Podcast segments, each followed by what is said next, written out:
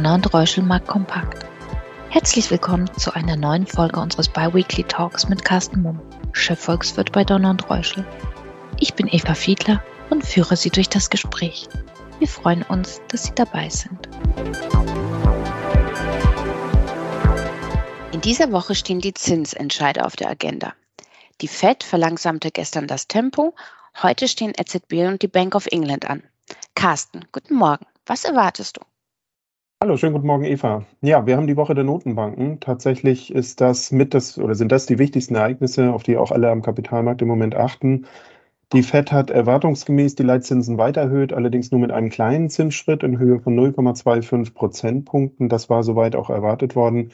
Und sie hat weitere Zinsschritte angekündigt. Auch das war erwartet worden. Ich gehe davon aus, dass im März nochmal ein Zinsschritt kommt in gleicher Größenordnung dann wären wir bei einem Leitzinsniveau in Höhe von 4,75 bis 5,0 Prozent in den USA. Und meine Erwartung ist weiterhin, dass die Fed dann zunächst einmal eine Pause einlegen wird, weil eben die bis dahin stattgefundenen Leitzinserhöhungen noch einige Monate brauchen, um überhaupt wirksam zu werden in der Realwirtschaft. Und eine wirtschaftliche Schwächephase haben wir in den USA ja jetzt schon, das zeichnet sich ab. Von der Bank of England und von der EZB werden jeweils 0,5 Prozentpunkte Leitzinsanhebung erwartet. Dann wären wir in England bei einem Leitzinsniveau in Höhe von 4,0 Prozent und in der Eurozone bei 3,0 Prozent. Ich gehe davon aus, dass die EZB-Pressekonferenz insbesondere auch von in Anführungsstrichen falkenhaften Tönen begleitet wird. Das heißt also, EZB-Präsidentin Lagarde wird mit Sicherheit darauf hinweisen, dass zwar die Inflationsraten zuletzt etwas gesunken sind, aber die immer noch stark erhöht sind und die EZB weiterhin sehr wachsam darauf achten wird, dass sich ähm, Inflationserwartungen nicht auf erhöhten Niveaus verfestigen ähm, und ähm, entsprechend wird die EZB also kein Zweifel, glaube ich, daran lassen, dass sie noch einige weitere Leitzinsanhebungen umsetzen wird. Das ist aber allgemein auch von den Märkten so erwartet. Mhm. Wichtiger als die Zinsentscheide scheint ja die Einschätzung zu den Perspektiven von Wachstum und Inflation, oder? Ja, oder man kann auch sagen, die Dinge hängen natürlich direkt zusammen. Auch die Notenbanken achten explizit auf das Wachstum und noch stärker zurzeit auf die Inflation. Und insgesamt kann man sagen, wir haben in der Eurozone im Moment eine zumindest viel bessere Situation, als wir das vor einigen Monaten erwartet hatten. Konjunkturell vor allen Dingen deswegen, weil eine Gasmangellage und damit Energierationierung uns erspart bleiben in diesem Winterhalbjahr. Das war vor einigen Monaten ja durchaus noch ein realistisches Szenario. Wir haben jetzt gerade in den letzten Tagen einige VWL- und Makrodaten veröffentlicht bekommen, die durchaus zeigen, dass der Dezember relativ schwach verläuft für Deutschland oder verlaufen ist, muss man sagen. Die Exporte und die Importe sind deutlich zurückgegangen. Die Einzelhandelsumsätze sind um die 6 Prozent zurückgegangen im Dezember. Also man sieht schon, dass eine wirtschaftliche Schwächephase da ist. Aber wir werden nicht in eine tiefere Rezession abgleiten. Ähm, das äh, Statistische Bundesamt hat ja für das vierte Quartal ein Wachstum in Höhe von minus 0,2 Prozent veröffentlicht, also leicht negativ. Ich gehe davon aus, dass auch das erste Quartal leicht negativ ausfallen wird, aber dass wir dann ab dem Frühjahr eine wirtschaftliche Wiederbelebung erleben dürfen. Und ein ganz, ganz wichtiger Faktor in diesem Kontext ist dann vor allen Dingen auch China. In China erleben wir zurzeit einen wirtschaftlichen, fast muss man sagen, einen wirtschaftlichen Absturz vor dem Hintergrund, dass die Corona-Pandemiewelle dort ähm, so groß äh, zum Tragen kommt, also dass im Moment ja quasi eine Immunisierung der Bevölkerung im Schnelldurchlauf durchgeführt wird mit entsprechenden heftigen Nebenwirkungen, was ähm, Todesfälle und Infektionsraten angeht. Aber die Hoffnung besteht, dass China dann ab dem Frühjahr auch, ähm, wenn diese Pandemiewelle überstanden ist, wieder sehr, sehr deutlich und dynamisch wachsen wird. Und das unterstützt natürlich gerade exportorientierte Industrienationen wie Deutschland. Also das ist weiterhin ein positiver Faktor für die Konjunkturerwartungen in Deutschland und der Eurozone. Die USA hinken etwas hinterher im Zeitverlauf. Ähm, da ist es so, dass wir gerade jetzt erst in eine wirtschaftliche Schwächephase einmünden im ersten Quartal 2023. Das wird sich wahrscheinlich noch ein oder zwei Quartale hinziehen, bevor dann auch hier eine Stabilisierung stattfindet. Von der Inflationsseite ist es so, dass in der Eurozone gerade vor kurzem veröffentlicht wurden die äh, Januar-Inflationsdaten 8,5 Prozent. Das ist wieder ein deutliches Stück gesunken, aber wie die EZB eben auch immer vermerkt, immer noch sehr, sehr stark erhöht. Ich ähm, denke, dass realistisch ist, dass wir im Laufe des ersten Halbjahres relativ schnell auch ähm, sinkende Inflationsraten sehen und dass dann aber im Verlauf des zweiten Halbjahres vor dem Hintergrund, dass die Wirtschaft sich dann wieder erholt, wir nur noch langsamer sinkende Inflationsraten sehen. Und im Jahresmittel ist für Deutschland in meinen Augen eine Inflationsrate in diesem Jahr in Höhe von fünf bis sechs Prozent realistisch. Hm. Also sinkend, aber doch irgendwie dauerhaft erhöht. Heißt das, dass uns die restriktive Geldpolitik erhalten bleibt? Ja, daran glaube ich ganz fest. Ähm, was man im positiven Sinne sagen muss, ist, wir werden in diesem Jahr keinen vergleichbar dynamischen Zinsanstieg erleben wie im letzten Jahr. Im letzten Jahr standen ja die Kapitalmärkte insbesondere unter dem Eindruck der großen Zinswende. Also die Notenbanken haben überhaupt seit langem einmal wieder die Leitzinsen angehoben und dann auch noch sehr, sehr stark und sehr, sehr schnell. Das wird in diesem Jahr nicht mehr stattfinden, auch wenn wir, wie gesagt, weitere Leitzinsanhebungen sehen werden. Ich denke, dass die Fed eben als erste Notenbank, als erste große bedeutende Notenbank eine Leitzinserhöhungspause einlegen wird. Ähm, ab dem zweiten Quartal zunächst vermutlich die Zinsen auf den aktuellen Niveaus belassen wird. Und das werden dann im Folge der nächsten Monate, denke ich, auch die EZB und die Bank of England tun, ähm, nachdem sie noch einige Male weiter die Zinsen erhöht haben.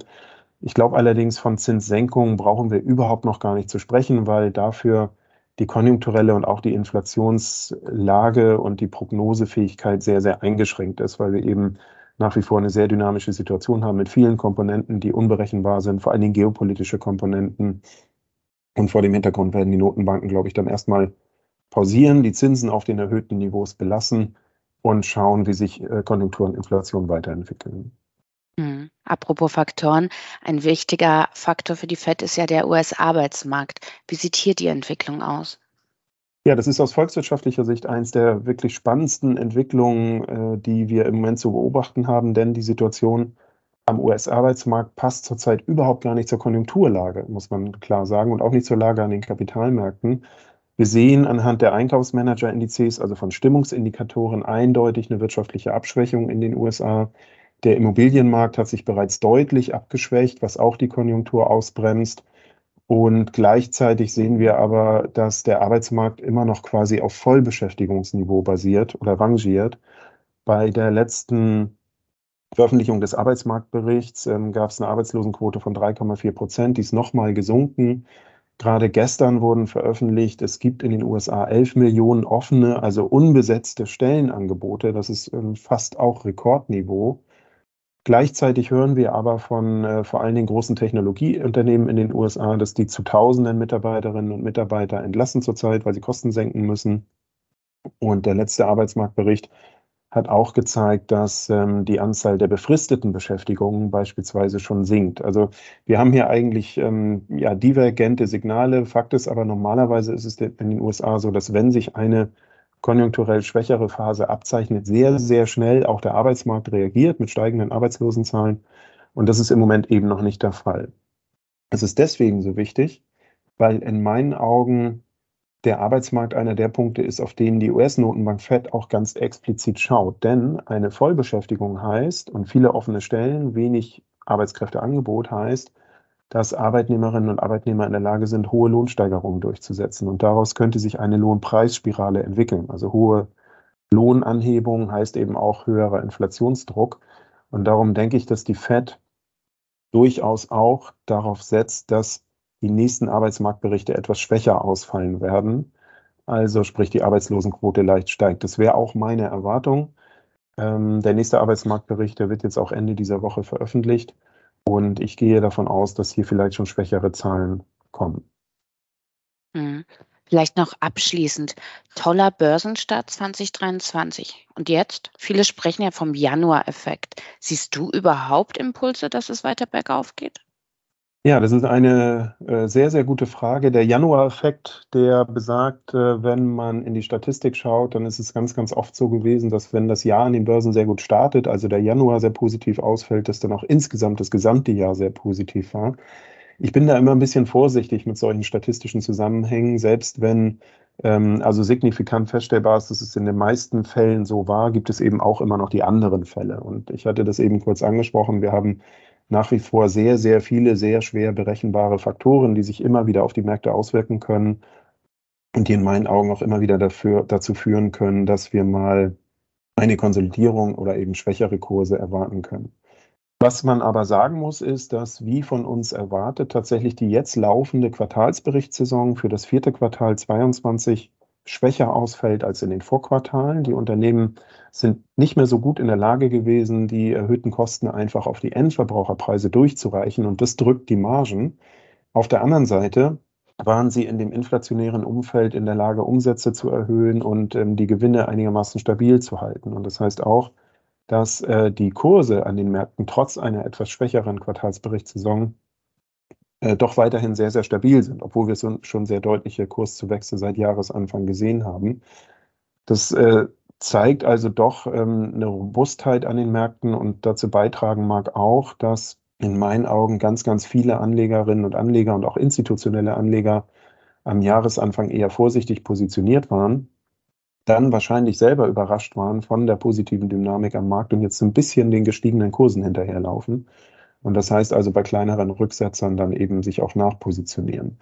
Also ich halte es für wahrscheinlich, dass wir natürlich auch wieder Rücksetzer sehen in den nächsten Wochen und Monaten, aber ich würde nicht äh, zu lange warten, wenn ich noch Geld auf der Kante habe, das eigentlich an den Aktienmarkt investiert werden soll, äh, weil ähm, offensichtlich die Zeichen weiterhin ganz gut sind und die, die sich abzeichnen, eine positive Entwicklung konjunkturell, ähm, die Wiederbelebung wirtschaftlich Chinas, die Aussicht auf Leitzinserhöhungspausen der Notenbanken bringen dann in meinen Augen auch für die nächsten Wochen und Monate weiterhin äh, positive Nachrichten, sodass wir also bis Jahresende zumindest davon ausgehen, dass die Kurse an den Aktienmärkten höher stehen als heute. Das war es auch schon für heute. Vielen Dank, Carsten, für den wie gewohnt spannenden Einblick und wir hören uns dann wieder in zwei Wochen. So machen wir das. Vielen Dank, hat mich gefreut und ich freue mich aufs nächste Mal. Danke für Ihr Interesse. Seien Sie in zwei Wochen gerne wieder dabei. Ihr und Reuschel, Markt Kompakt Team.